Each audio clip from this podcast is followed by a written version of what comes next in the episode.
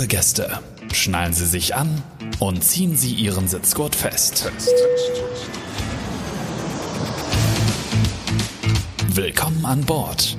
Es begrüßen Sie der Captain und die Queen.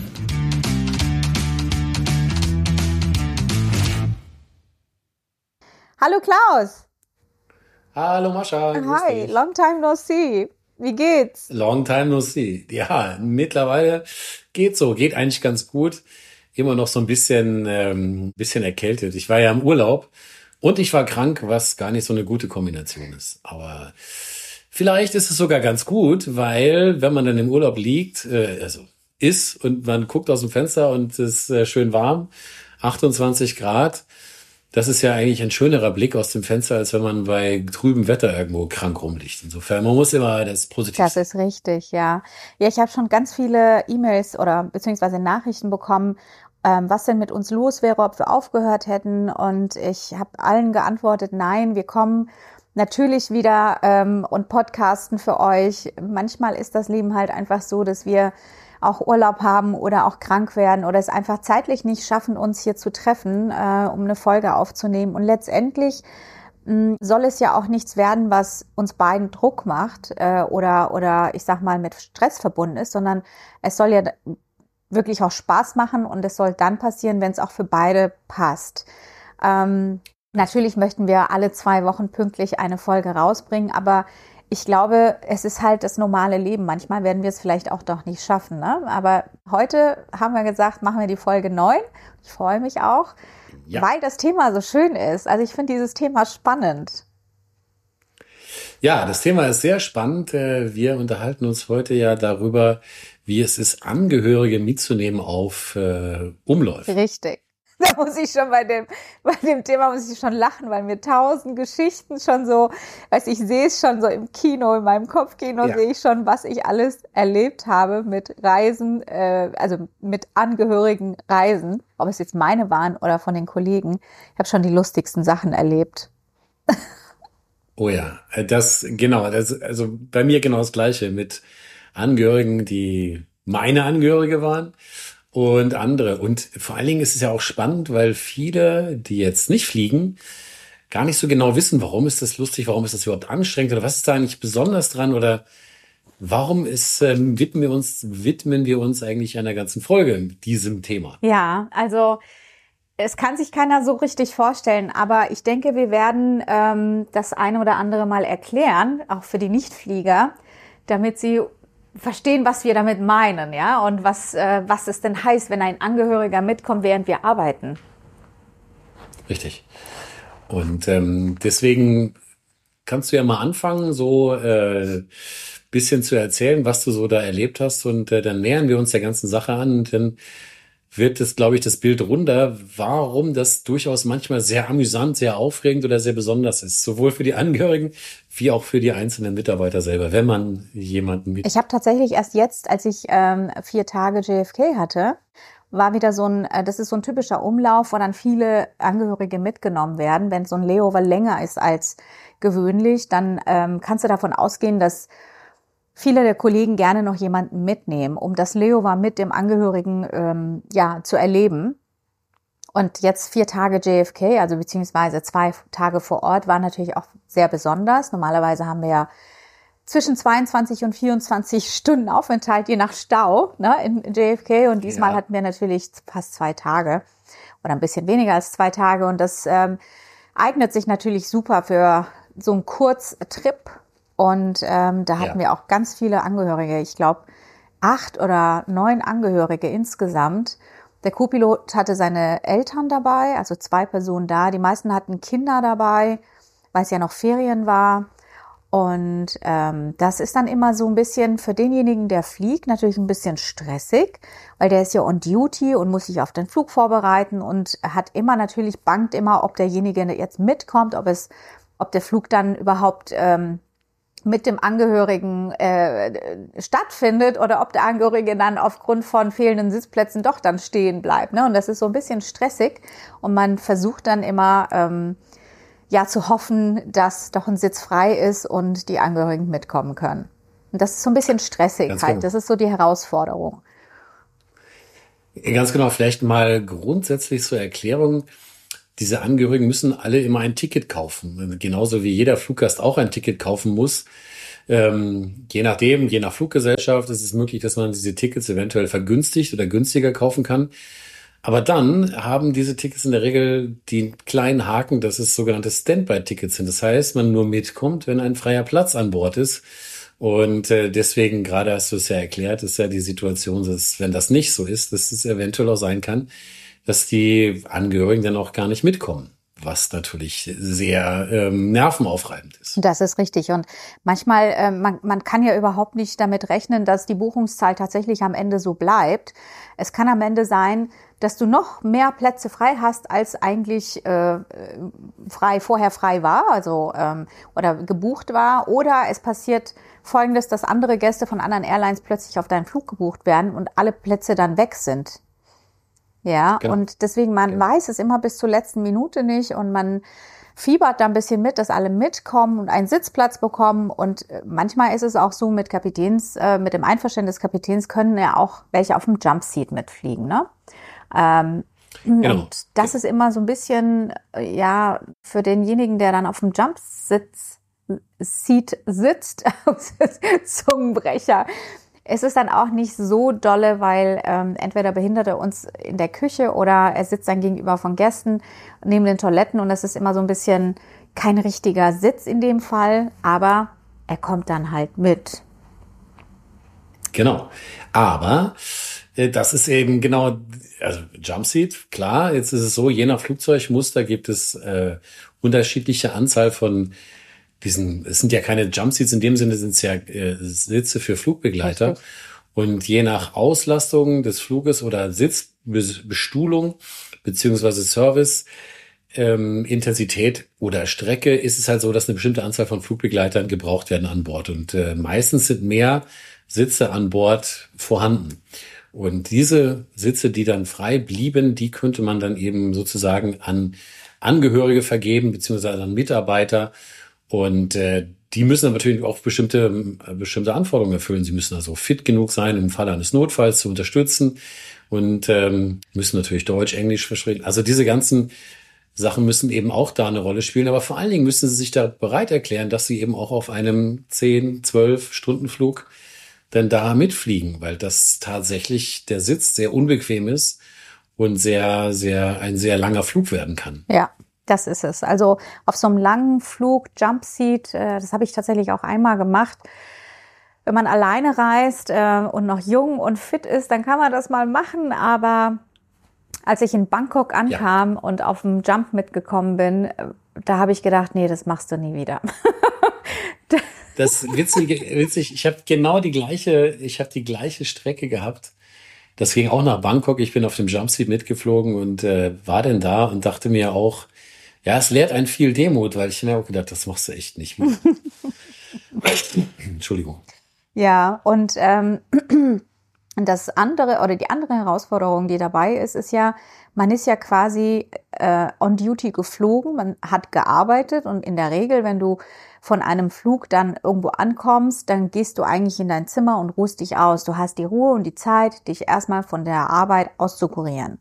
Das kannst du natürlich nicht so gut, wenn du Angehörige dabei hast. Da musst du sofort, sofort eigentlich die Zeit nutzen, um alles quasi dir anzugucken, was es, äh, was die, das Ziel zu bieten hat. Und ähm, ja, und man erlebt dann auch ganz, ganz viel in dieser kurzen Zeit. Und dann ist man schon auch äh, ein bisschen erschlagen, wenn man wieder zu Hause angekommen ist. Dann denkt man, oh mein Gott, jetzt habe ich echt so ein Sightseeing-Tour mit meiner Mama gemacht und äh, bin jetzt platt. Nicht nur vom Flug, sondern auch von der ja. Sightseeing-Tour. Auf jeden Fall, weil es ist ja so, man hat ja verschiedene Abläufe, die hat ja jeder irgendwo, wenn er in Urlaub fliegt oder wenn er zur Arbeit geht. Und bei uns ist es ja Arbeit, was wir machen. Und wir haben einen Umlauf, wie du sagtest, mit irgendwo einem Aufenthalt von 12 Stunden, 24 Stunden oder 48 Stunden, äh, je nachdem. Und haben ja aber bestimmte Abläufe und äh, achten ja darauf, dass wir nach einem Flug uns ausruhen, weil wir eventuell müde sind oder vor dem Rückflug. Und äh, der Angehörige sieht es oftmals ja erst wie so eine Urlaubsreise, wie etwas Aufregendes, wie ein Abenteuer. Ja Und der muss ja während des Fluges zum Beispiel ja nicht arbeiten, sondern sitzt auf seinem Platz oder auf seinem Jumpseat oder wo auch immer. Und dann nimmt er das in erster Linie erstmal anfänglich wahr wie so ein, ja, wie so eine Urlaubsreise, um dann festzustellen, Moment mal, wir sind ja nur zwei Tage hier. Niemand fährt für zwei Tage nach Buenos Aires in Urlaub, sondern ja. Äh, ist ja dann 14 Tage da. Und deswegen äh, ist es für den auch etwas anderes, weil man sehr intensive zwei Tage da verbringt und genauso für den Mitarbeiter, weil er das natürlich auch macht, aber natürlich auch nach dem Flug sich ausruhen muss und vor dem Rückflug noch viel wichtiger sich ausruhen ja. muss. Und äh, das in der Kombination ist oftmals eine sehr, sehr interessante Erfahrung für die Angehörigen, weil sie das erste Mal jetzt sehen, was es eigentlich bedeutet. Richtig. Und was, wie, wie es eigentlich ist, überhaupt dann da mitzu, äh, mitzufliegen oder das überhaupt mal wirklich live mitzubekommen. Ja, ich hatte meine Eltern vor Jahren in Peking dabei. Dazu hat man da auch noch damals oder auch immer noch ein Visum beantragen ähm, müssen. Das heißt, ich habe schon vor dem Umlauf sehr viel Stress gehabt, ja. die mitzunehmen. Ähm, Visum war beantragt. Dann natürlich ähm, auf dem Flug äh, habe ich auch bangen müssen, kommen die mit, kommen die nicht mit. Es waren zwar ähm, festgebuchte Tickets, aber die können ja, die sind ja trotzdem abladbar gewesen. Das heißt, ich habe dann schon echt gehadert. Oh, ich hoffe, dass die jetzt mitkommen. Und bis zur letzten Minute wusste ich das dann nicht. Dann hat meine Mutter einen Sitz bekommen, mein Vater nicht. Der musste dann auf dem Jump fliegen. Da hat er erstmal nicht, die Welt nicht verstanden. Was ist das überhaupt für ein Sitz? Hm. Und, und dann hat er auch geklagt. Ja, das ist ja überhaupt nicht bequem. Und dann habe ja. ich gesagt, ja, Papa, das sind aber Jumpseats und das musst du jetzt einfach mal hinnehmen, der Arme. Aber es war auch interessant. Ich war dann ähm, mit denen an der ähm, chinesischen Mauer. Das wollte mein Vater schon sein ganzes Leben lang mal äh, gesehen haben. Das war natürlich ein ganz, ganz tolles Erlebnis und habe denen so ein bisschen ja, äh, Peking gezeigt. Und vor dem Flug habe ich die dann rausgeschickt, habe gesagt, geht mal bitte was essen oder in die Mall hier gegenüber. Ähm, ich muss jetzt schlafen. Sagte, warum? Warum musst du jetzt schlafen? Der Flug ist doch äh, später, kannst ja später auf dem Flug schlafen. ja, aber es ist genau das, äh, genau, sie, sie nehmen das wahr halt, wie die meisten Passagiere logischerweise, dass sie auf dem Flug schlafen. Aber der Flug ist ja genau unsere Arbeitszeit. Das ist ja die Besonderheit. Genau. Nein, aber es ist äh, schon so, dass es zwar einerseits schön ist, weil man auch mal so seinen seinen lieben Menschen zeigen kann, wie findet denn so mein, meine Arbeit statt und wie läuft das. Es ist schon schön auch zu zeigen, ähm, ja, das ist mein Arbeitsplatz und so arbeite ich und so läuft das ab und so fahren wir ins Hotel und das erlebe ich immer, wenn ich quasi wegfliege. Auf der anderen Seite ist es natürlich auch so, dass es wirklich auch stressig sein kann. Gerade haben wir ja manchmal auch so das Bedürfnis, tagsüber zu schlafen, weil wir einfach nach dem Flug genau. nicht schlafen konnten und das lässt sich dann einfach schlechter vereinbaren, wenn du Angehörige dabei hast. Ja, das ist, wie gesagt, das muss man eben auch erklären, weil man ja immer die gleichen Abläufe mhm. hat. Man stellt sich das vor, man geht immer in das Hotelzimmer, man hat gleiche Abläufe, wann man schläft oder wann man sich die Zähne putzt, wann man duscht, wie man vielleicht Sport macht. Und auf einmal funktionieren diese ganzen Abläufe ja nicht mehr, weil man sich ja dieses Hotelzimmer teilt mit seinen Eltern, Geschwistern, was auch immer, vielleicht nimmt man einen Freund mal mit oder eine Freundin und äh, dann passt es alles nicht mehr. Und das ist tatsächlich gar nicht so einfach, das dem anderen auch zu vermitteln, dass der das auch so versteht. Weil, wie gesagt, ne, der Angehörige oftmals das so sieht, wie du es dir gerade schön beschrieben hast, wie, wie eine, eine Reise, wie eine Urlaubsreise. Mhm. Wieso? Man kann ja, du kannst ja während des Fluges schlafen. Ja, nee, das, das geht eben nicht. ich hatte ähm, für meine Hochzeitsreise durfte ich mir einen Flug aussuchen. Das ähm, gab die Möglichkeit, ich glaube, es gibt's jetzt wieder, dass wenn du heiratest, kannst du dir dann einen Flug wünschen und dann bekommst du den auch. Und ähm, ich hatte mir diesen spät, äh, diesen äh, langen äh, Kapstadt gewünscht und den hatte ich dann auch bekommen. Der ging äh, sechs mhm. Tage tatsächlich. Also insgesamt mit äh, mhm. Abflug und Ankunft. Ja. Und ähm, ich habe den dann auch bekommen und die, ähm, der, also mein Flug, mein, äh, an dem Tag, wo ich geflogen bin, war die Maschine wirklich so voll, da habe ich meinem Mann und meinem Sohn gesagt, ihr könnt unmöglich mit mir fliegen, ihr müsst einen Tag vorher fliegen, weil da sind noch Plätze frei. Also fliegt ihr einen Tag vorher ja. und ich treffe euch dann nach, danach, also einen Tag später dann in Kapstadt. So, das haben wir dann auch gemacht. Ähm, die hatten dann allerdings fast 18 Stunden Verspätung. Oh. genau, also ihre, die Maschine, die am Vortag rausging, hatte 18 Stunden Verspätung. Die sind dann, die sind dann tatsächlich so nur ein paar Stunden nach, äh, vor mir nach Kapstadt geflogen. Ja. Mit einer anderen Maschine und auf meiner Maschine waren dann plötzlich 70 Plätze frei, weil äh, um die 70 Leute, die Berlin, also die Berlin-Maschine kam zu spät und diese 70 Passagiere haben den Flug nach Kapstadt nicht mehr bekommen. Und dann hatten wir auf meiner Maschine 70 Plätze frei und wir hätten uns das eigentlich dann auch anders, äh, ne, also die hätten auch mit mir fliegen können. Aber so ist es eben in der Fliegerei. Du kannst nie wirklich planen. Es kann sich jederzeit alles ändern. Die Buchungszahlen können sich sofort ändern. Also man kann sich zwar ein bisschen drauf verlassen, aber wie man sieht, ne, 70 Gäste haben den Flug nicht bekommen. Ähm, und dann hatten wir auch sehr viele Plätze frei. Ja, das ist, solche Dinge kannst du nicht vorhersagen. Das heißt, die Planung hätte ich genauso gemacht wie du. Oder was auch passieren kann auf bestimmten Strecken, das ist jetzt eher was Technisches, aber was man auch mal erklären kann. Zum Beispiel, wenn man jetzt nach Buenos Aires fliegt oder einen sehr langen Flug macht, nach Japan würde es jetzt auch so mhm. sein, dann muss man sehr viel ähm, Treibstoff mitnehmen. Man muss ja immer den Sprit mhm. mitnehmen für die Strecke dorthin. Da muss man auch Treibstoff haben vom Zielflughafen zum Ausweichflughafen, falls man nicht landen kann. Und noch mindestens mal eine halbe Stunde Warteschleife fliegen können an diesem Ausweichflughafen. Das ist das, was das gesetzliche Minimum mhm. dabei ist. Warum erzähle ich das so kompliziert? Es führte dann auf diesen Buenos Aires Flügen häufiger dazu, damals mit der 747-400, dass man nicht alle Plätze verkaufen Wegen konnte. Gewicht. Weil man musste ja, genau, eine Mindestmenge an Sprit mitnehmen. Und äh, wenn man das gemacht hat, konnte man nicht mehr alle Plätze verkaufen, weil man am maximalen Take-off-Weight hm. sozusagen gelegen hat. Und äh, das wiederum bedeutet natürlich, wenn du mit 20 freien Plätzen losfliegst, dass du natürlich dann niemanden mit zum Standby-Ticket mitnehmen kannst, weil da ja keiner mehr, also diese Plätze können ja nicht verkauft Richtig. werden. Du kannst du eben keinen mitnehmen. Richtig, ja.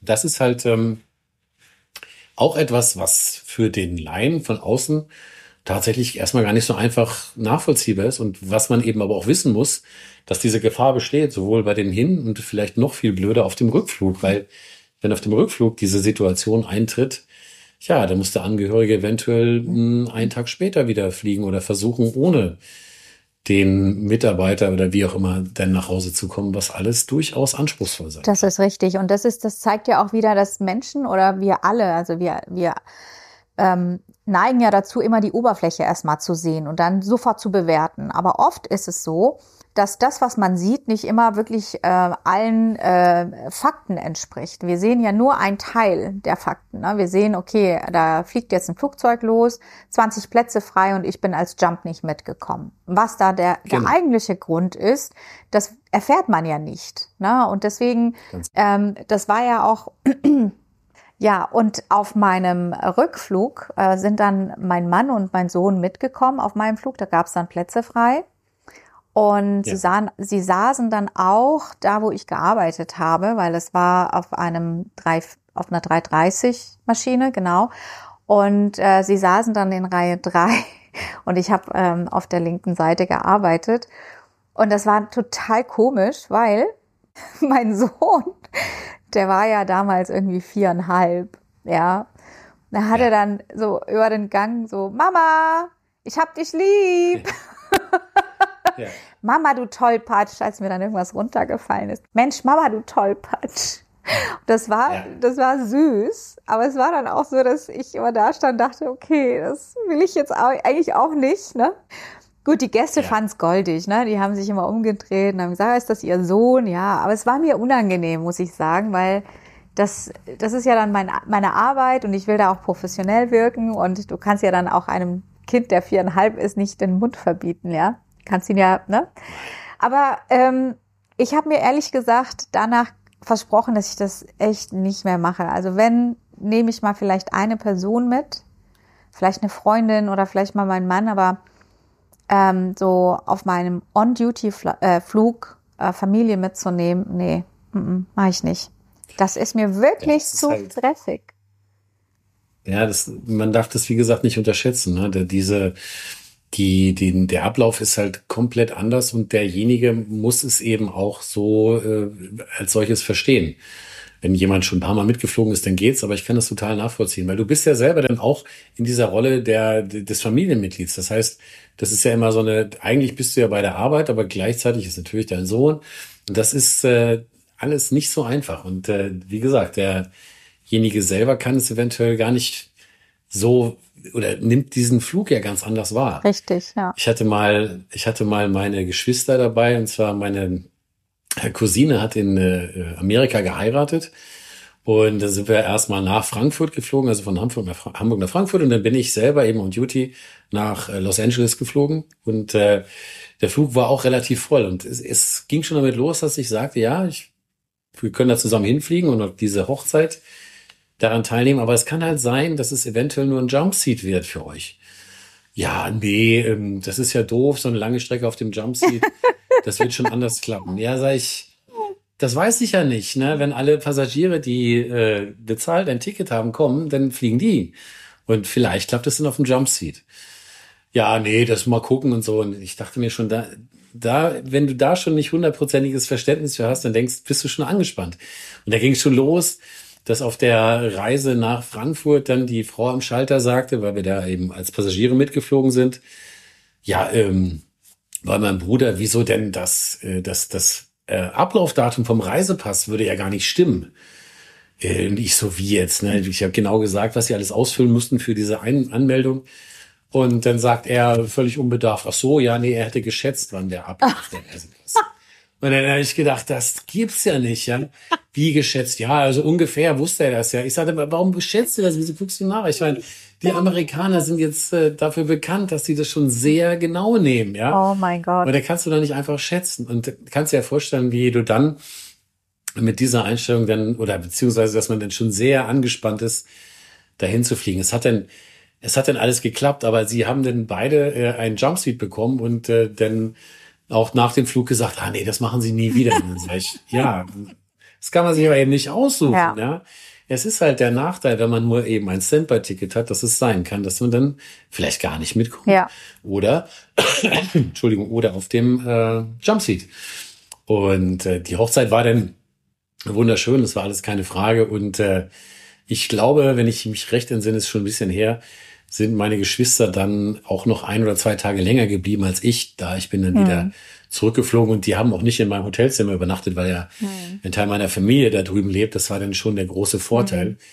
Aber es ist eben nicht ohne diese äh, jemanden eben mitzunehmen, gerade wenn man auch so Langstrecken fliegt. Vor allem, weil wir ähm, Crew-Durchgänge haben und sehr schnell durch die Passkontrolle kommen oder durch, äh, durch äh, Zollkontrolle. Und unser genau. Gepäck ist auch meistens schon quasi rausgefischt und steht schon bereit, wenn wir am Gepäckband ankommen. Und die Passagiere, normale Passagiere oder auch Angehörige, die den normalen Passagierweg nehmen müssen, dann natürlich ewig lange an der Schlange stehen und ewig lange da noch auf den Koffer warten. Und die Crew natürlich dann, also man, man fühlt sich dann immer so schlecht, weil die Crew dann auch mit wartet quasi, bis dein Angehöriger auch fertig ist. Und genau das macht dann, eigentlich machen das immer alle und sie machen es gerne, weil sie wissen, irgendwann haben sie selber Angehörige dabei und dann wird das auch ähm, akzeptiert und hingenommen. Aber ähm, das sind so alles diese, äh, ja, diese Herausforderungen, wenn man jemanden mitnimmt und man fühlt sich dann immer gegenüber der Crew so ein bisschen schlecht auch, ne, weil man sie erwarten lässt oder wie auch immer. Und man ist dann so demütig und ewig dankbar, wenn die dann sich auch gut um die ähm, Angehörigen kümmern, die vielleicht nicht in der Klasse sitzen, in der man, man arbeitet. Und ja, aber wie gesagt, ich, ähm, ich weiß nicht, wann ich das das letzte Mal, wie gesagt, war das mein Hochzeitsflug. Danach habe ich niemanden mehr mitgenommen auf irgendeinem Flug. Und jetzt vor kurzem, als ich in Miami war, wollte auch eine Kollegin ähm, aus vom Boden jetzt gesagt, ich komme mit. Da habe ich gesagt, ganz ehrlich, das ist so kurz. Das lohnt sich überhaupt nicht. Ähm, ist zwar schön, ja, aber so für, für eine normal, also normal hinzureisen und dann nach 22 Stunden wieder zurück, das ähm, ist der ganze Stress ist ja gar nicht wert. Da ist sie nicht mitgekommen. Ja. Ja, das, also es zeigt auch manchmal, wie eben, wie anstrengend unsere Arbeit ist. Und das, das ist natürlich ja manchmal ein ganz guter Punkt, wenn Leute mitkommen bei so einem Umlauf, Ich hatte mal einen Podcast gemacht äh, und äh, mit äh, Christopher äh, Scheffelmeier, kennst du Ja. vielleicht, Luftraum-Podcast. Und den hatte ich mitgenommen auf, einem, auf einer Tagestour. Durfte er mitfliegen im Cockpit und das war auch total aufregend. Aber er hat dann mal gesehen, wie lang so ein Tag werden kann. Er ist dann ähm, von morgens von Hamburg über Frankfurt mit nach Faro gekommen und wieder zurück.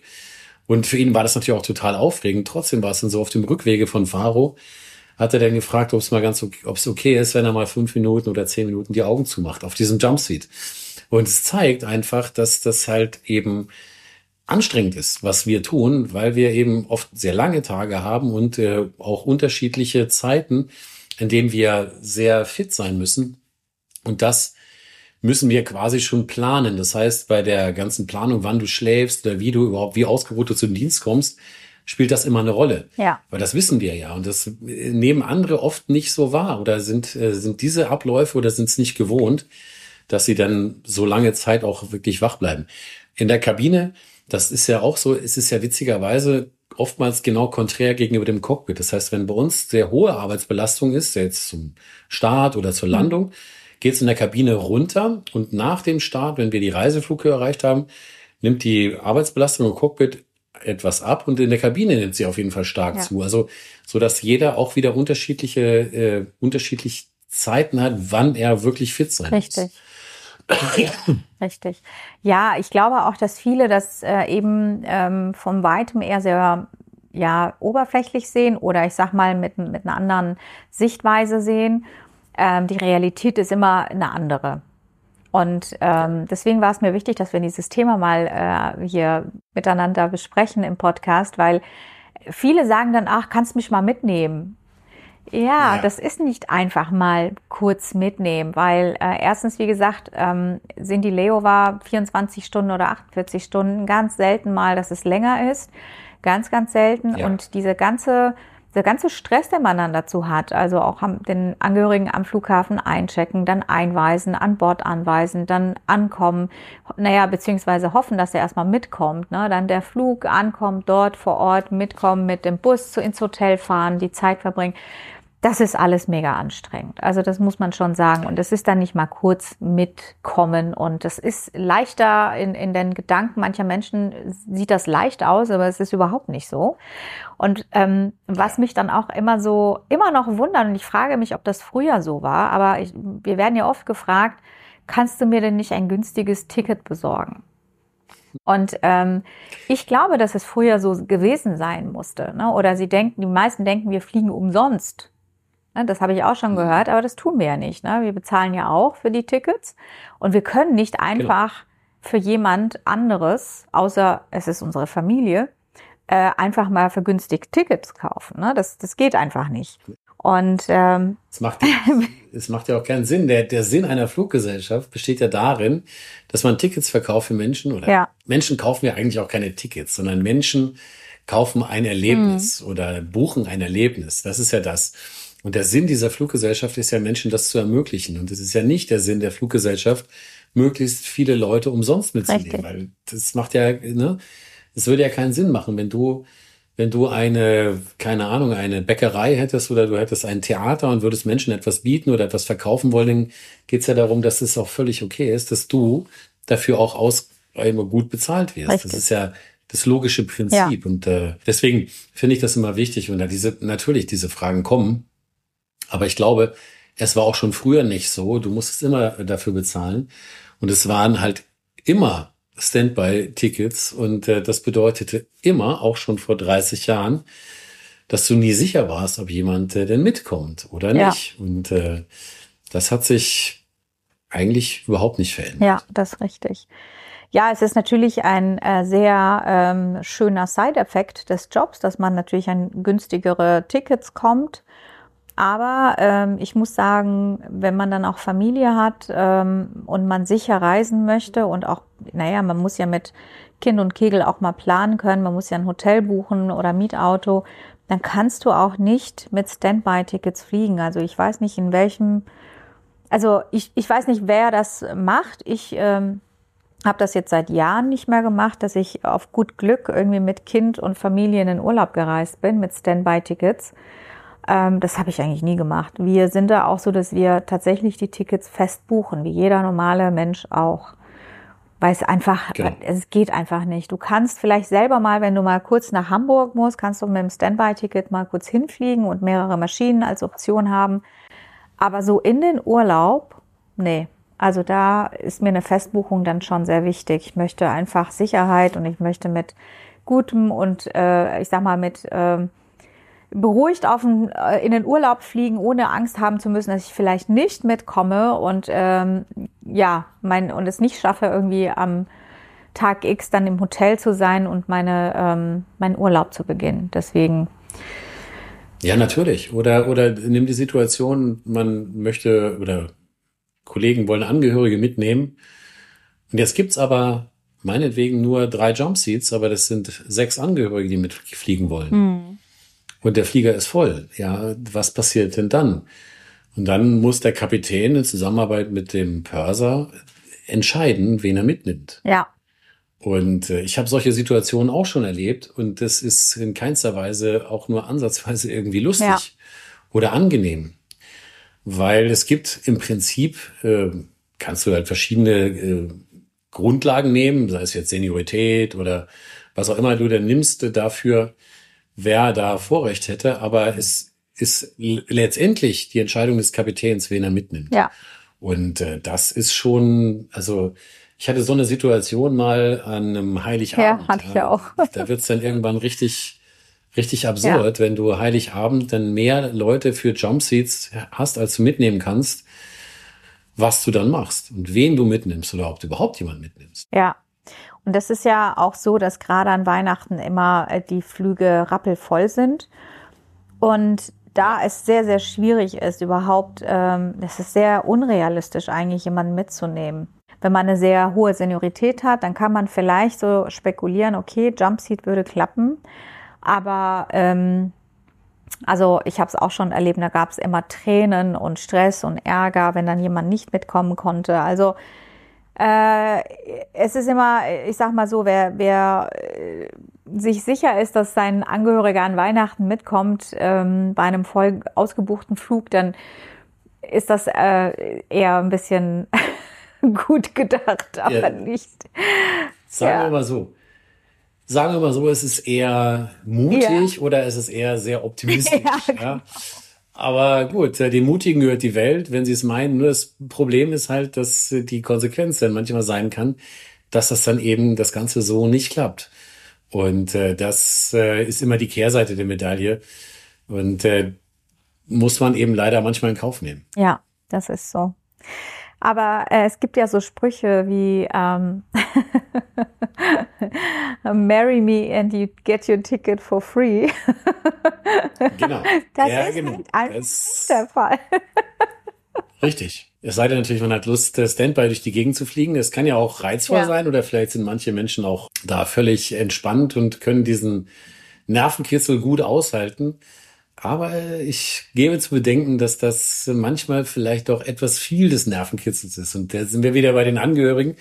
Wenn man also Menschen mitnehmen möchte, dann möchte man ja auch selber etwas davon haben und das sollen alle was davon haben. Ja. Und äh, wenn die Flüge halt komplett ausgebucht sind, dann ist es wirklich nicht ganz ohne dann solche Reise zu begehen. Ja, und dann heißt es auch, ja, aber du bist doch, du bist doch Mitarbeiter. Das muss doch möglich sein, dass du jemanden mitnehmen kannst, ne? Also, mhm. dass dein Angehöriger mitkommt. Dann denke ich immer, nein, warum habe ich denn überhaupt so ein Anspruchsdenken, dass nur weil ich Mitarbeiter bin, das für mich klappen muss, dass der Sitz äh, jetzt eher meinem Angehörigen gegeben wird und nicht jemanden, der das voll bezahlt. Also aus der, aus der Sicht äh, einer Unternehmerin würde ich jetzt auch sagen, nee, wenn der Sitz doch äh, verkauft werden kann für jemanden, der irgendwie 3000 dafür bezahlt, klar. dann ist klar, dass ich den für den, das wird jeder von uns machen.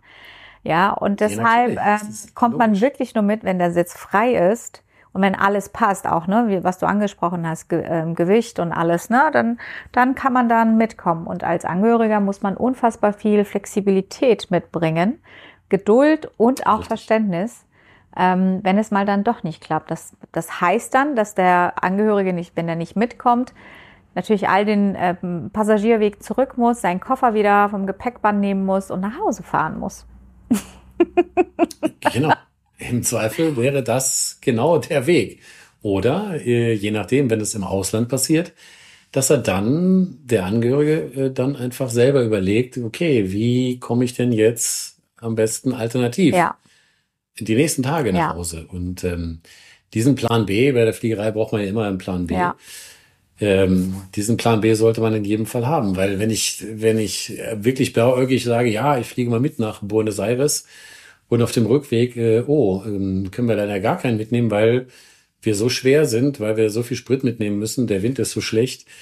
Ja, dann sollte der Angehörige oder so, der, der Mitarbeiter inklusive des Angehörigen schon eine Idee haben, wie denn die alternative Route verlaufen Absolut, könnte ja.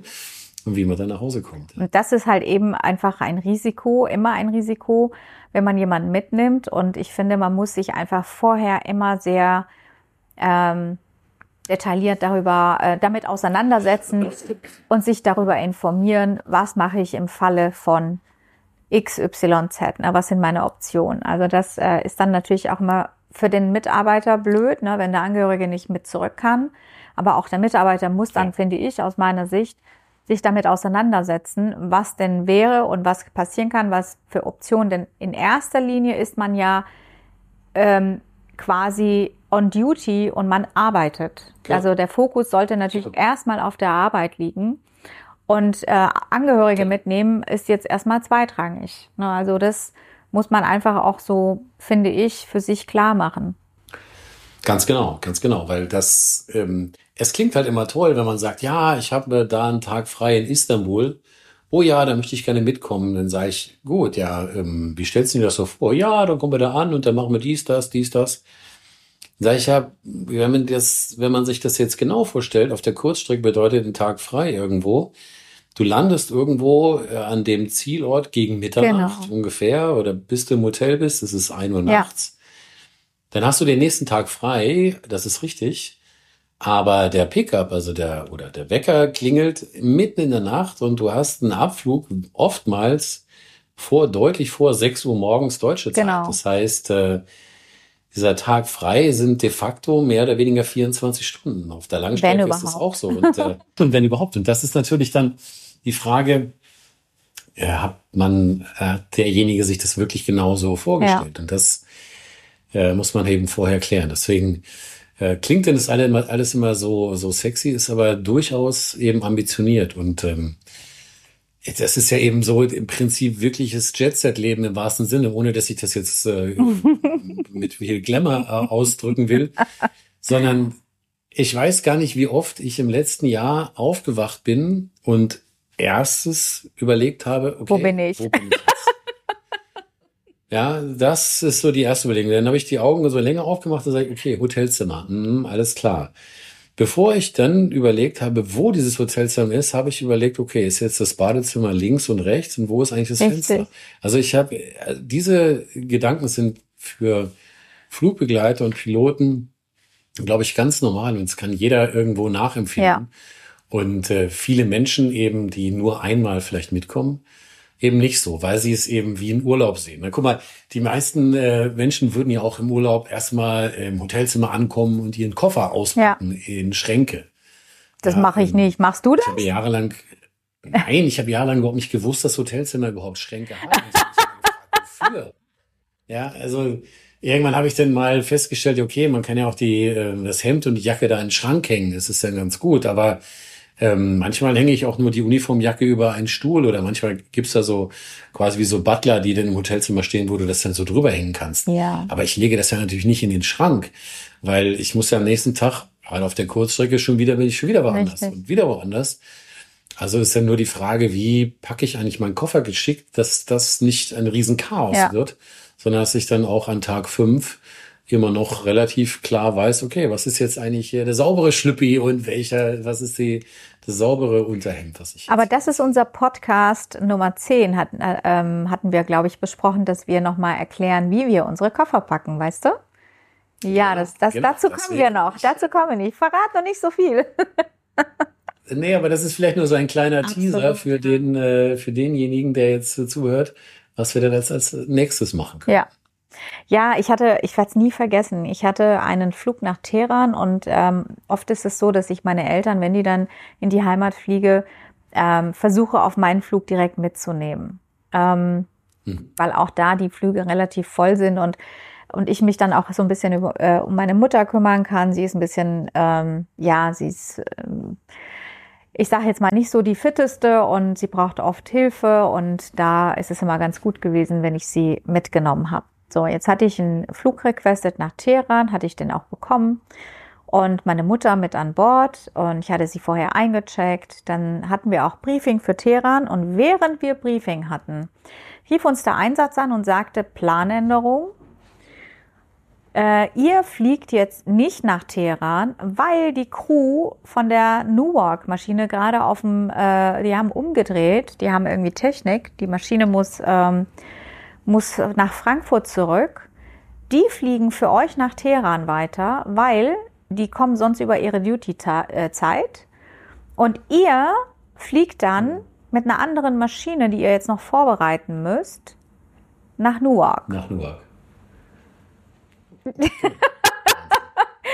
so, jetzt muss ich dazu sagen, ähm, meine Mutter hatte keine Schlüssel von meiner Wohnung. Sie hat damals zu der Zeit in Stuttgart gewohnt.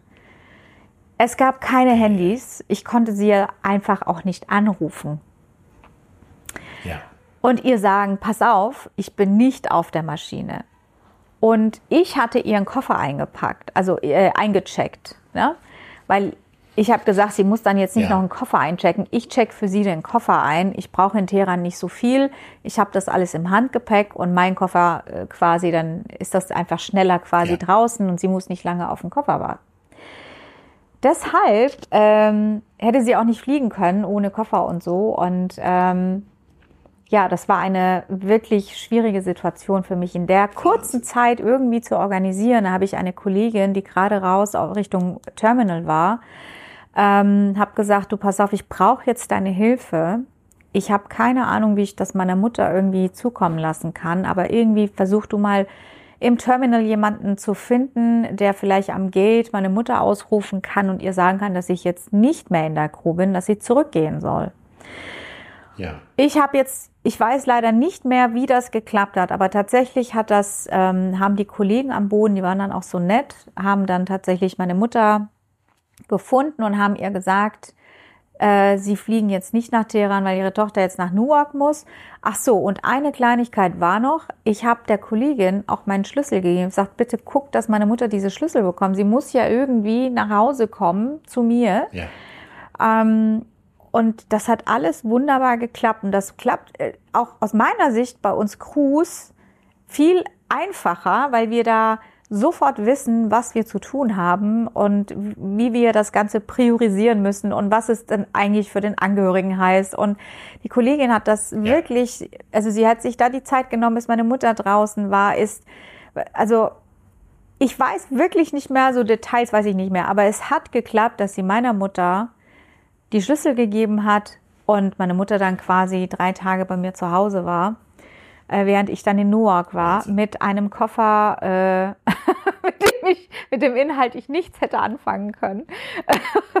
und in Newark war es viel kälter. Ich hatte kaum Klamotten dabei. Ich hatte ja irgendwie für Teheran irgendwie so ein Kopftuch dabei und so einen langen Mantel und das hätte ich ja irgendwie in Newark auch nicht wirklich anziehen können. Also es war auch mal wieder so eine Herausforderung in meinem Leben, aber ich lache heute drüber, weil es echt lustig war. Also du kannst natürlich immer planen, in den Süden zu fliegen und endest dann irgendwo im Norden. Das kann immer mal passieren.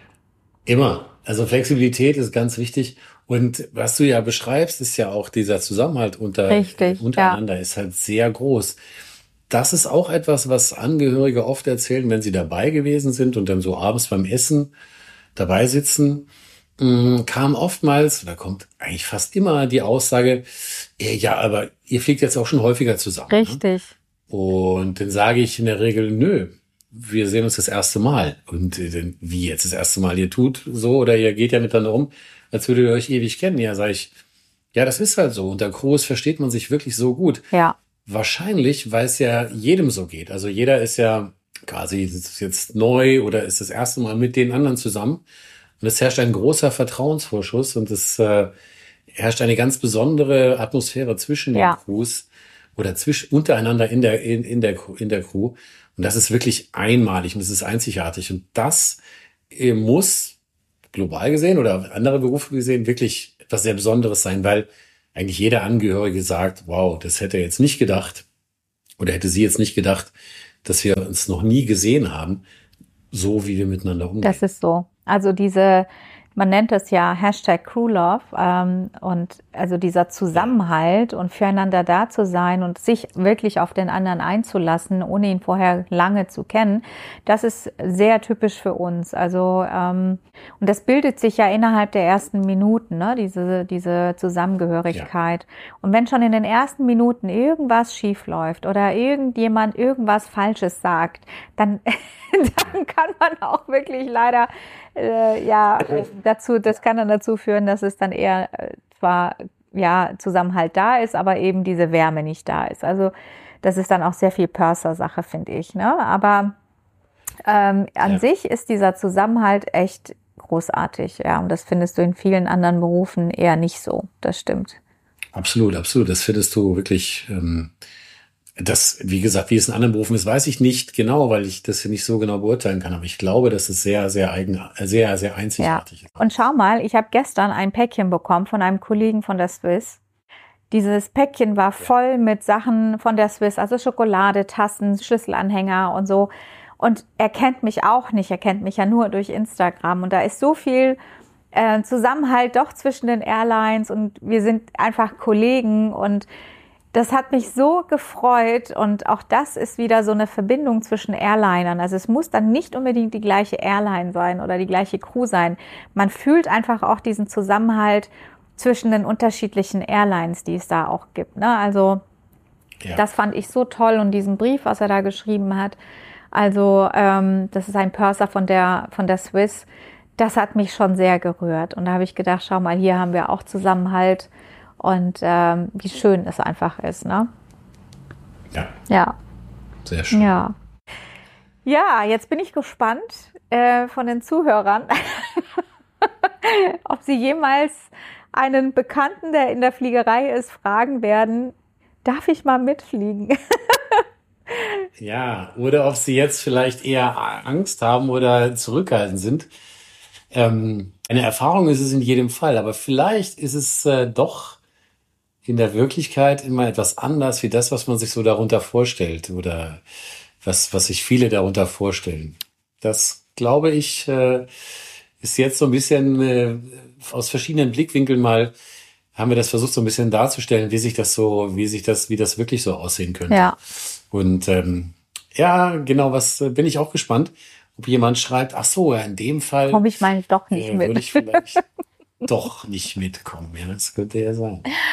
Ja, so ist es. Aber schön, dass wir das Thema mal besprochen haben. Ich, ähm, ich finde es immer wieder, äh, ja, ich bin immer wieder erstaunt über manche, die dann wirklich auf so einem 24-Stunden-Flug jemanden mitnehmen. Da denke ich immer, das ist auch sportlich. Aber wer es mag, ja klar, warum nicht? Es ist auch ein kleines Abtauchen in eine andere Welt. Ne? Und ähm, ja. äh, vielleicht ist es auch ich sag mal, für denjenigen, der wirklich dann mitkommt, ähm, eher nachvollziehbar, wie müde man dann auch nach so 24 Stunden Layover, Layover irgendwo dann ist, wenn man zurückkommt. Also hinfliegt, Layover, zurückfliegt, dass es dann eben nicht wie ein Urlaub ist, sondern auch wirklich Knochen, es ist ein Knochenjob, ja.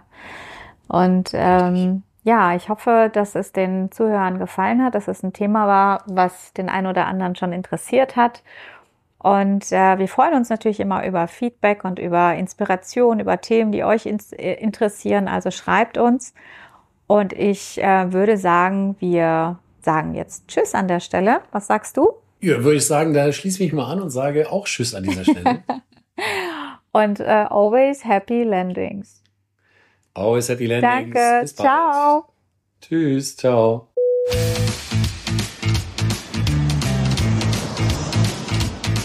Liebe Gäste, wir sind soeben gelandet. Bis zum nächsten Mal. Auf Wiedersehen.